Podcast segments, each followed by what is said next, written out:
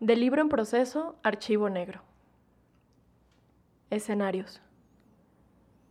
En un terreno baldío, sobre el concreto de alguna calle, entre los arbustos de un parque público, a la orilla de un río, en medio del desierto, en una habitación de hotel, en un puente, sobre las vías del tren, en una cama o en el asiento de un automóvil, el mundo es un cementerio que transitamos a diario.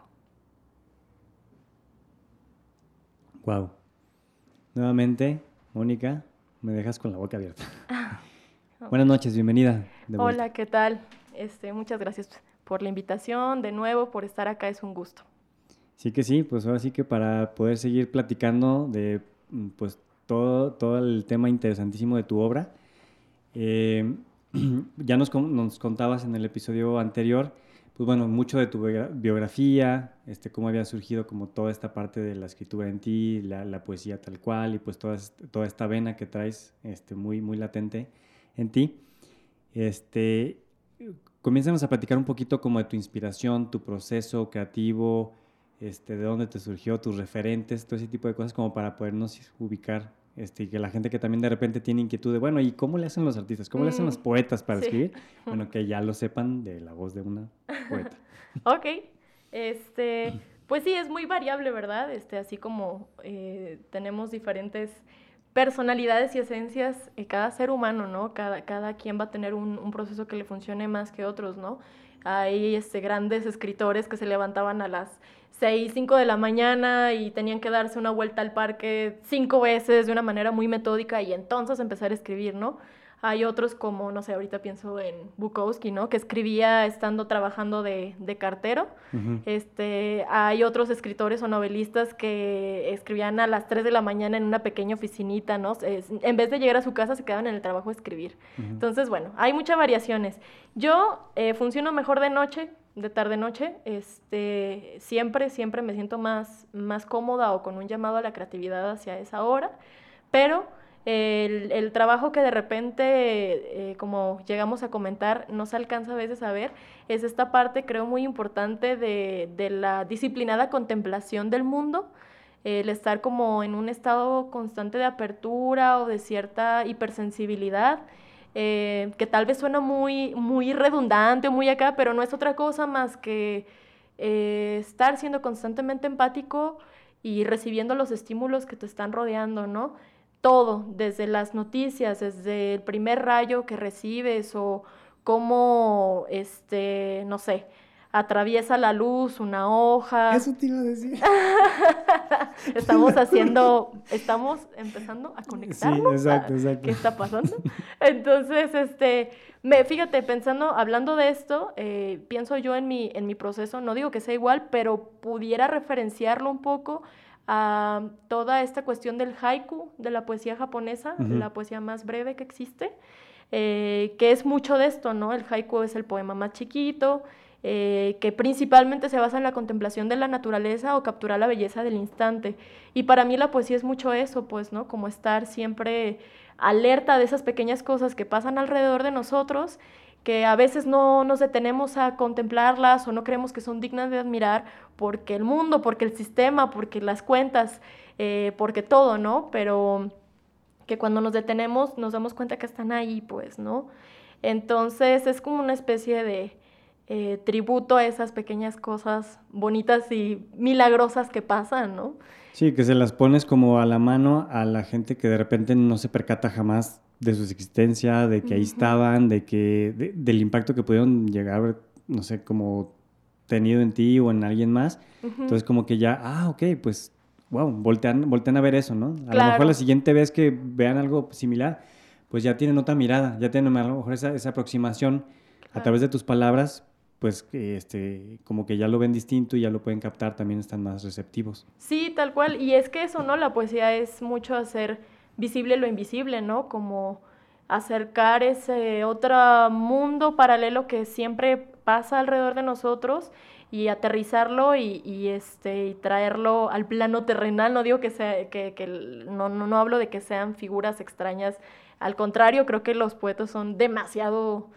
Eh, seres humanos, o sea, de hecho tengo conflictos un poco con en sí la etiqueta, pues, no me concibo como algo diferente o no sé, este dios del Olimpo extraño que de repente se tenía la percepción.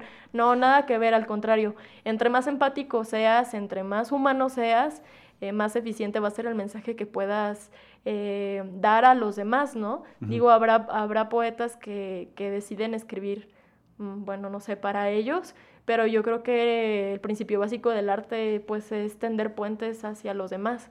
Entonces, yo sí escribo como en un primer momento por necesidad, pero claro que también me gustaría que alguien más encontrara en lo que yo hago ese refugio que en algún momento yo encontré en la poesía, ¿no? Es un poco ese, ese sentido. ¿Esa esperanza? Sí, claro, esa esperanza, esa es la palabra, qué bonito, sí, esa esperanza tal cual. Y fíjate, además ahorita ya lo, ya lo comienzas a materializar, o sea, porque bueno, bien dices, hay gente que bueno, escribe y como que nunca publica o a lo mejor no los recita o no los muestra a nadie, es como, como hasta cierto punto celosos, son celosos de, de su obra, ¿no? Por múltiples factores. Pero qué padre que tú sí, pues bueno, tuviste esa apertura y dijiste, sabes que yo sí quiero mostrarlo, yo quiero eh, desarrollarlo y pues bueno, que estás generando estas conexiones, esos puentes, que también sé que estás eh, pues bueno, como colaborando de repente con otras personas, con otros autores. Entonces como que obviamente también eso te va enriqueciendo, le, le, va dando mucha plataforma, mucho impacto o un trampolín pues a, tu obra para que también pues llegues a más lugares, a más personas a, y que ahora sí que pues traspases también la, la, distancia y la temporalidad, ¿no? Claro, sí, sí, totalmente. Y sí, es un, es, es un proceso bastante bonito, ¿no? Poder encontrarte con, con otras voces, como te decía la ocasión pasada, ¿no?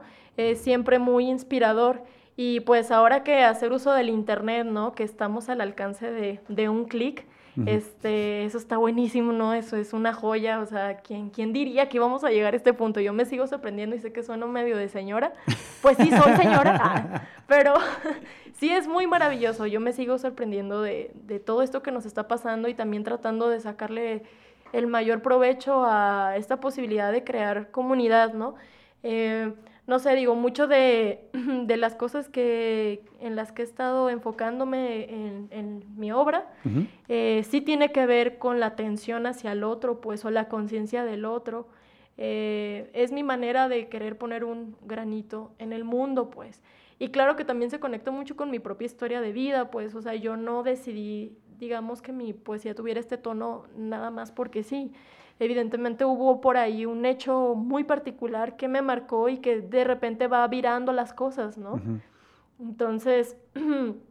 ¿Sí, ¿Sí te ha funcionado o ha sido como un medio en el que le des salida a ese, a ese momento impactante pues, que, tuviste? O? Sí, por supuesto. De hecho, este, justamente, eh, digo, yo tengo una pequeña publicación de poesía que es Visión de la Ira, que leí un texto la vez pasada, dos textos de ahí.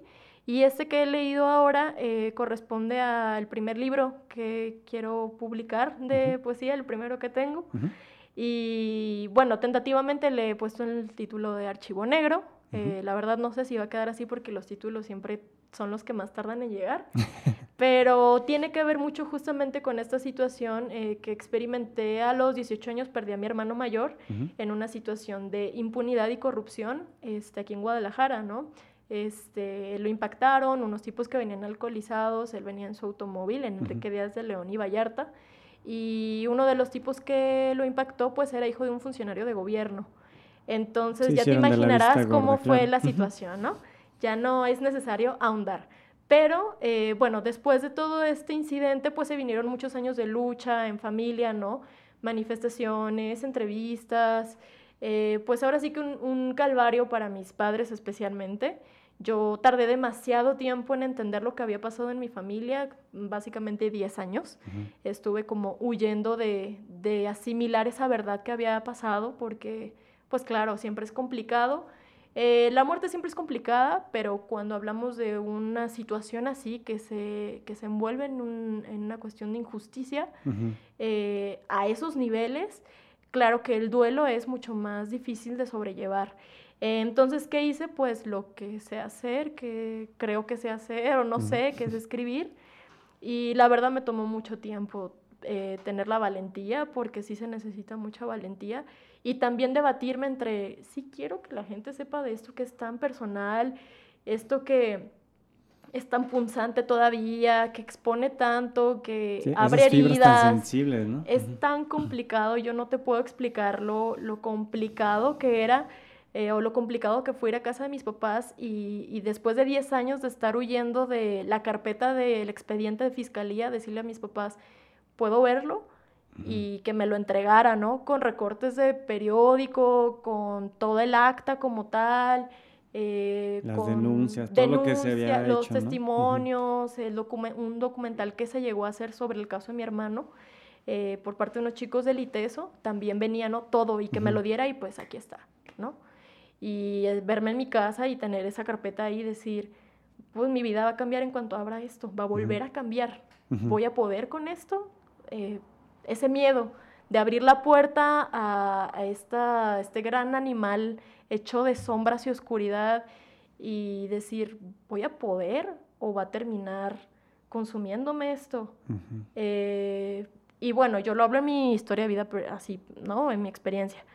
Pero sé bien que hay muchas otras historias y muchas otras voces de otras mujeres y hombres que han tenido que hacer el mismo proceso de valentía y empoderar y decir, uff, es que si no lo hago, yo me... Yo me muero, pues, o sea, yo me muero en vida, yo no puedo seguir así, necesito soltar esto porque es insostenible, pues, ¿no? Eh, entonces, pues decidí hacerlo y aventarme y estoy trabajando en ello, pero me he encontrado con, pues, las veces que he compartido esto, que he empezado a compartir estos textos, eh, pues he encontrado mucho aliento eh, y muchas otras historias y eso que aún ni siquiera lo he publicado y digo, esto me demuestra que tomé la decisión correcta, pues, ¿no?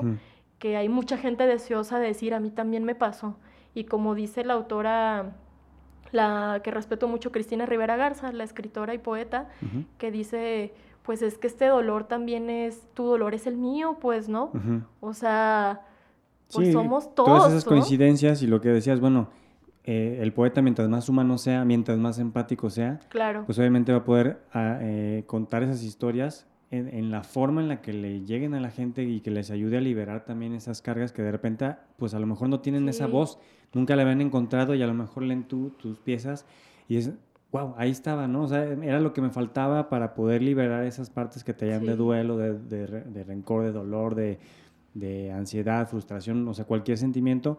Y por qué no también, pues bueno, eh, regresarles la esperanza, regresarles, no sé, pues algo de lo que habían perdido quizá. Claro, una especie de justicia o tu propia interpretación de justicia, si no la vas a recibir de parte de la gente que debería de, haberla ejercido antes, tú te inventas tu propio sistema de justicia, ¿no? A través del arte, porque, porque es complicado, pues es complicado entender cómo es posible tanta, pues tanta crueldad, tanta impunidad, tanta, este, pues sí, tanta violencia y tanto ultraje con tus derechos humanos y de la gente que amas y eh, no, no, no, es fácil, pues necesitas encontrar algo de que agarrarte y, y bueno, sé, en su, en su momento mi papá lo decía, ¿no? Como de, mira, de esto no vamos a sacar nada, no va a cambiar nada, pero vamos a apostar por crear conciencia en la sociedad, que eso es lo que sí podemos hacer.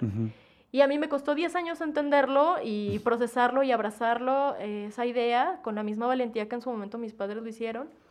Pero bueno, pues no era mi momento y ahora lo es y estoy lista para ello y aunque a veces sigue siendo obviamente doloroso, complicado, pues me siento con suficiente respaldo ¿no? de parte de, de la gente que, que, me ama y pues a darle con eso, ¿no? Este, hay que pues hacerle frente a las cosas que duelen especialmente porque son de las que más necesitamos hablar, pues, ¿no?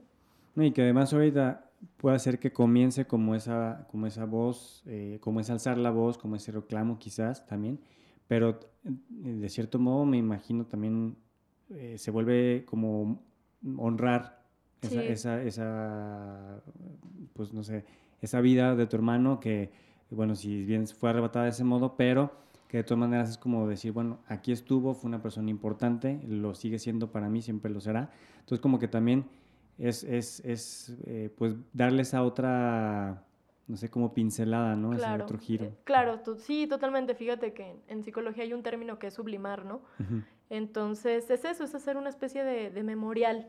Y hay, una parte por ahí en, eh, a lo largo del, del, proyecto de este libro eh, que menciono como, pues voy a decir mi verdad, ¿no? Y ya, voy a decir mi verdad y voy a dejar que lo demás estalle. O sea, mira, yo me quito ya del peso de esto y bien o mal, esto es lo que yo viví y nadie puede hacer nada al respecto, pues. Entonces, eh, pues sí, es, es, este, difícil, pero también satisfactorio gradualmente irte soltando y permitir que este dolor entre en este torbellino colectivo donde todos nos podemos abrazar. Entonces, eh, pues sí, es por ahí la mirada un poco. En este caso, por ejemplo, tus papás fueron ese referente, digamos, como de inspiración para que ya pudieras eh, utilizar la poesía como, como, herramienta pues para lidiar con, con, lo que estabas sintiendo?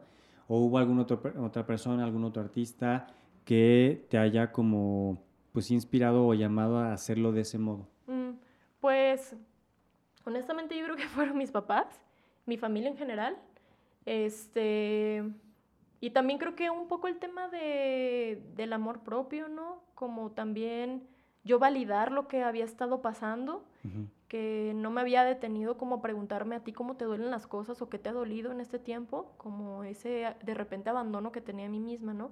Entonces cuando me detengo y decir, a ver, es que vida no es esta, pues, o sea, esta no es vida. Entonces, ¿qué vas a hacer?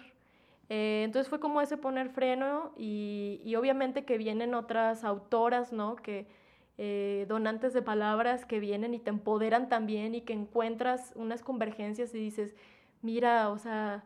Claro que se puede, yo se también puede, ellos lo hicieron y aparte también, o sea, les pasó en el mismo contexto, viven, son mexicanas o son latinos y claro que no soy la única y se te hace como una especie de sensación como de manada, ¿no? Como que te, te empoderas y dices, claro. a ver, venga pues, si ellos pueden, ¿no? Pienso en, eh, claro, ya la mencioné a Cristina Rivera Garza, cuando me encontré con todos sus textos fue, pues, encontrar un hogar tal cual.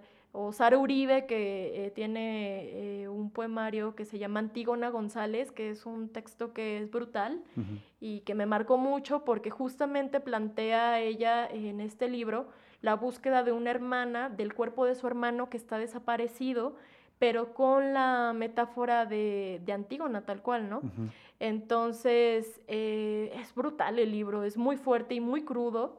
Y yo lo leí y dije, ah, sí se puede, o sea, toda esta rabia se puede canalizar, ¿no? Toda esta rabia, toda esta crudeza y este dolor, hay una forma de, de que se puede decir porque yo es lo que me sentí, o sea, no tenía ninguna referencia de textos llenos de ira que no se desbordaran y que es muy difícil trabajar con la ira.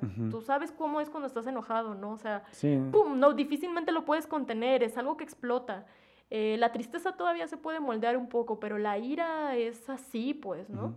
Eh, entonces, para mí encontrar estos autores enojados de alguna forma, me hizo sentir muy bien. O sea, a mí me hizo sentir muy bien, me hizo sentir en casa como, sí, a mí así me duelen las cosas, a mí las cosas me duelen con rabia. ¿A quién más le duele, no? Entonces es como empezaron a salir por ahí, ¿no? Eduardo Lizalde, que es un poeta de Ciudad de México, que tiene también un, eh, un libro, una selección de poemas que se llama El tigre en la casa, que también habla con mucha rabia. Sharon Olds, que es una norteamericana, que también este, tiene ahí un libro que se llama El Padre y relata como eh, toda la odisea de su papá que tenía cáncer desde que se entera hasta que fallece, todo por episodios, y cómo ella va confrontándose a la figura del padre después de tanto tiempo teniendo muchos traumas y, discusiones con él de por medio, ¿no? También hay otro libro, eh, no recuerdo bien cómo se llama, algo sobre el zoológico, es de una francesa, te debo la, autora, pero es igual, ¿no? Utiliza mucho el tema de la rabia y ella utiliza también las metáforas con los animales, pues, que es algo mm. que también a mí me ha marcado mucho. Crecí con muchas mascotas. Sí. Entonces... Sí, es, algo muy presente, ya, lo detecté. Sí, están ahí siempre gatos, eh, perros especialmente, eh, pero están ahí siempre. Eh, es decir, la pregunta es cómo me duele a mí las cosas, me duelen con rabia, cómo puedo depositar esta rabia a través de los animales. Es, un, es una de las formas, ¿no? Habrá gente que a ti te van a doler las cosas diferente, ¿no? Pero es como hacer estas preguntas, este diagnóstico consciente contigo para averiguar a ti cómo te está afectando el mundo, cómo a ti te da, te duele o cómo tú sientes el amor. Creo que en esas preguntas es donde está la clave de lo que define el estilo, tono o algo así. Sí, porque viene, viene a formar casi casi ese cristal con el que tú lo estás mirando, ¿no? Prácticamente. Sí, exactamente. Eso. Muy bien, muy bien. Pues bueno, ahora sí que ha sido muy interesante también saber pues toda esta parte que, que te nutrió, que te, que te inspiró, que bueno, si bien fue dolorosa, pero te tiene aquí también. Sí. Y que obviamente pues sabemos que vas a tener un alcance pues mayor y que eh, esa voz que ahorita tú ya estás eh, compartiendo, pues así como a ti te ayudó en su momento todos esos autores que nos mencionaste, lo, eh, bien lo será para alguien más, ¿no? Sí. Entonces, pues bueno, nada más te invito, te, te pido, te convoco a que nos compartas otro. Sí, Uno de rabia, vamos, vamos, ahorita que ya, ya nos Uy, de rabia, échale, con, que se vea, que se vea. Que se vea el coraje. Eso, eso que traes ahí. Que se desborde. Exacto. Mm. Déjeme, son primicias, ¿verdad? Todo esto. Eh, bueno, he estado intercalando. Los que compartí la ocasión pasada son de la primera publicación. Y con el que recién abrí este programa es del libro, eh, que ese sí, pues, sí es muy nuevecito, ¿verdad? Ok, bueno, entonces se están estrenando. Ok, y, sí, básicamente. Y les voy a compartir este. Tal vez no es de rabia, es más como de tristeza. Pero bueno, son cortos. No sé si pudiera compartirte dos. Claro, claro. Son chiquitos igual. Claro, claro. Te apures, sí. Ok. bueno, es de este mismo libro Archivo Negro. Manifestación. Sus rostros hierven. Empuñan sus manos y las elevan al cielo. Gritan sus manos abandonadas por la luz. Esta es la madre dentro de la ira. Este es el padre, estos los hijos, esta es la ira. Y el siguiente se titula El pájaro. Esta mañana mi perro me despertó con un pájaro muerto en su hocico. Lo trajo a mi cama y se sentó. Nos miramos largo rato. Tomé el ave entre mis manos, intenté cerrar sus ojos sin resultado. Miró del otro lado de la ventana, donde el arbusto reverdecía. Han pasado dos semanas y su cuerpo sigue endureciéndose en un rincón de la casa. Es mi hermano, el cadáver del pájaro que no puedo enterrar. Wow. Está fuerte. Poquito. Muchas gracias. Muchas gracias por compartirnos esto.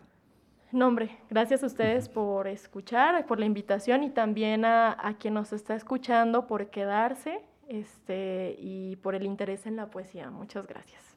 Ya lo saben, escuchen, compartan. Mónica, buenas noches. Muy buenas noches. Hasta luego. Hasta luego. Eso fue todo por hoy. Muchas gracias por escuchar Vino Creativo Podcast.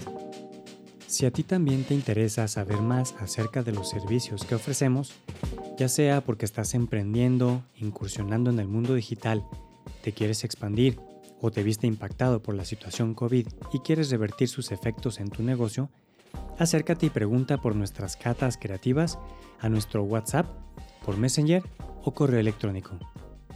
Síguenos en nuestras redes sociales, Facebook, arroba vino creativo, Instagram, arroba vino-creativo-bi, nuestro canal de YouTube Vino Creativo, nuestra página web vinocreativo.net o también puedes escribirnos un WhatsApp al 33 11 76 98 90. Muchas gracias por escuchar. Por el arte y los negocios, salud. Comparte.